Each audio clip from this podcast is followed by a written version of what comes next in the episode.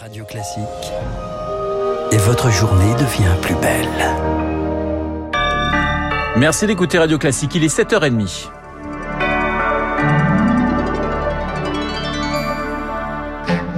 La matinale de Radio Classique avec Renaud Blanc. Et c'est un plaisir de vous accompagner jusqu'à 9h, 7h30, l'heure du journal présenté par Charles Bonner. Bonjour Charles. Bonjour Renaud, bonjour à tous. Et une découverte qui pourrait changer la donne, des chercheurs français auraient trouvé un traitement contre le coronavirus. Des chercheurs de l'Institut Pasteur de Lille ont effectivement découvert l'existence d'une molécule qui pourrait s'avérer efficace. Un traitement qui a reçu l'aval de l'Agence nationale de sécurité du médicament pour un essai clinique sur l'homme, Rémi Pfister. C'est en fait un antibiotique utilisé durant des décennies en France pour soigner les rhinopharyngites, mais le clofoctol semble également marcher comme agent antiviral, explique Xavier Nassif, directeur de l'Institut Pasteur de Lille. Au tout début du Covid, nous avons regardé si un certain nombre de médicaments ne pouvaient pas aussi être efficaces pour inhiber la croissance euh, de l'agent responsable de la Covid-19.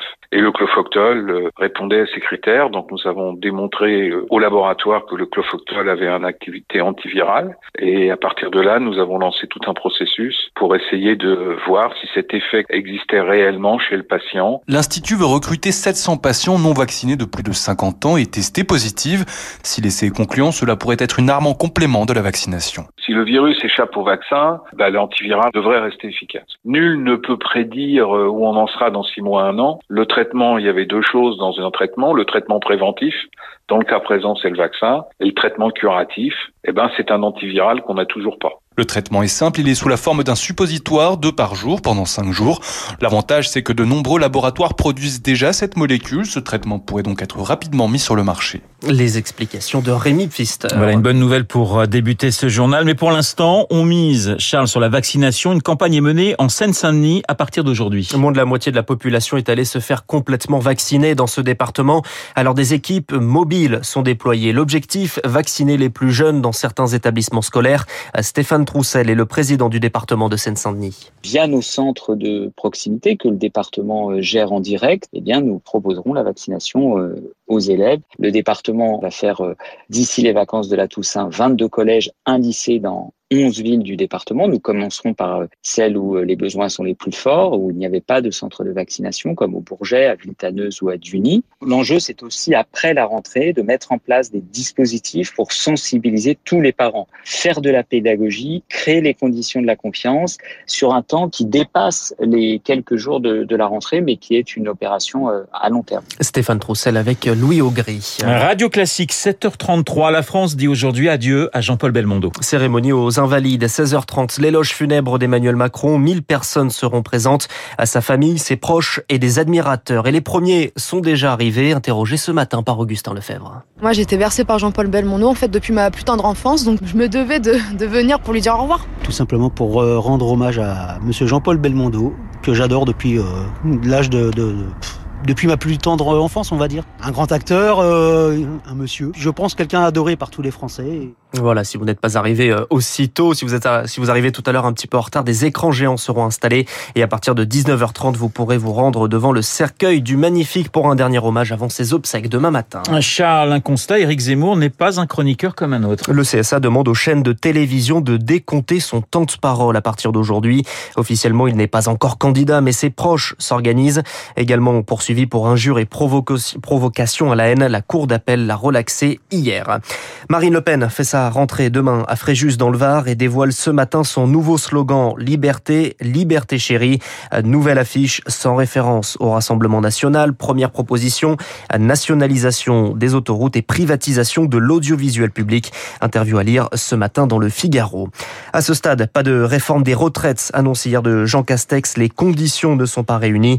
En revanche, le Premier ministre estime que la réforme de l'assurance chômage est indispensable. Le procès des attentats du 13 novembre entame aujourd'hui sa deuxième journée. L'ouverture de l'audience était attendue et notamment les premiers mots de Salah Abdeslam, le dernier survivant des commandos, s'est contenté de provocations et de références religieuses hier. La défense dénonce notamment les conditions de détention des accusés.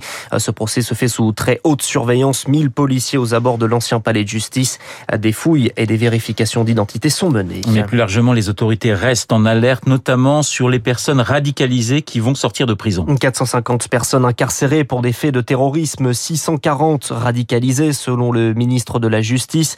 Près de 600 d'entre eux devraient sortir cette année. Georges Fenech est l'ancien président de la commission d'enquête parlementaire sur les attentats de novembre 2015. C'est un sujet très sensible, effectivement. Aujourd'hui, il y a la possibilité de mettre euh, ces mesures euh, individuelles de surveillance. Il y a également des suivis socio-judiciaires. Il n'en reste pas moins que euh, un individu livré dans la nature, je dirais même sous surveillance, présente toujours un risque considérable. On se souvient de l'attentat de Saint-Étienne de Rouvray. Donc là, on a une espèce d'angle mort un peu inquiétant. Est-ce qu'il faut aller jusqu'à une rétention de sûreté de ces individus? Euh, c'est un débat de société euh, qu'il faudra peut-être un jour ou l'autre trancher. L'ancien député du Rhône, Georges Fenech, et vous l'aurez corrigé, ce sont bien 60 détenus radicalisés qui devraient sortir en 2021. 7h36 sur Radio Classique. Il est tombé, Charles, l'équivalent de deux mois de précipitation en trois heures à Agen. Hier soir et ce matin, l'eau est montée, parfois jusqu'à 1,80 m dans le Lot-et-Garonne. Euh, sur place, c'est presque du jamais vu. Mais heureusement, aucune victime n'est signalée. À noter que plus aucun département n'est placé ce matin en vigilance orange par Météo France. On termine ce journal avec un métier mis en lumière par la crise sanitaire. Mais pourtant, d'ordinaire, on les voit peu, les travailleurs de la propreté. Dans les entreprises, ils sont là tôt le matin ou tard le soir, ne croisent que rarement les employés. Les professionnels demandent des horaires de travail mieux aménagés et certaines entreprises ou collectivités ont décidé de changer leurs habitudes et de faire venir ce personnel pendant les horaires de bureau. C'est le cas de la ville de Dijon. Océane Charret-Godard est conseillère municipale en charge de l'emploi. Dans le bureau, très concrètement, eh bien, il y a euh, un agent qui va venir vider les poubelles, nettoyer le bureau pendant que la personne est là. Ça veut dire que bah, la personne, elle fait une pause café pendant ce temps-là. Elle s'organise un petit peu différemment, mais euh, ça dure jamais très longtemps. Et puis, quand bien même ça fait un petit peu de bruit pendant quelques instants, enfin voilà, il y a, y a, moyen en tout cas de trouver une organisation. La preuve. Et franchement, les conséquences sont extrêmement positives parce que ça donne de la visibilité au travail des agents euh, d'entretien. Ça redonne de la dignité, de la confiance. C'est un travail qui vu aussi et ça a un impact social aussi euh, sur la vie personnelle des femmes parce que plus de 80% ce sont des femmes et beaucoup de familles monoparentales. Océane Charry-Godard avec Émilie Vallès. Les sanctions après les incidents lors du match Nice-Marseille fin août. La Ligue de football professionnel décide donc d'annuler le match. Il sera rejoué sur terrain neutre à huis clos. Nice écope en plus d'un retrait de points au classement. Le défenseur de l'OM Alvaro González s'est suspendu de deux matchs fermes. En revanche, Dimitri Payet qui avait renvoyé dans les tribunes les projectile qu'il avait reçu n'écope que d'un match avec sursis. Merci Charles Bonnet, on vous retrouve à 8h30 pour un prochain point d'actualité. Il est pratiquement 7h38 sur Radio Classique. Dans un instant, les spécialistes avec David Doucan et François Geffrier. On va parler du Salvador, on va parler du Bitcoin, de Nicolas Sarkozy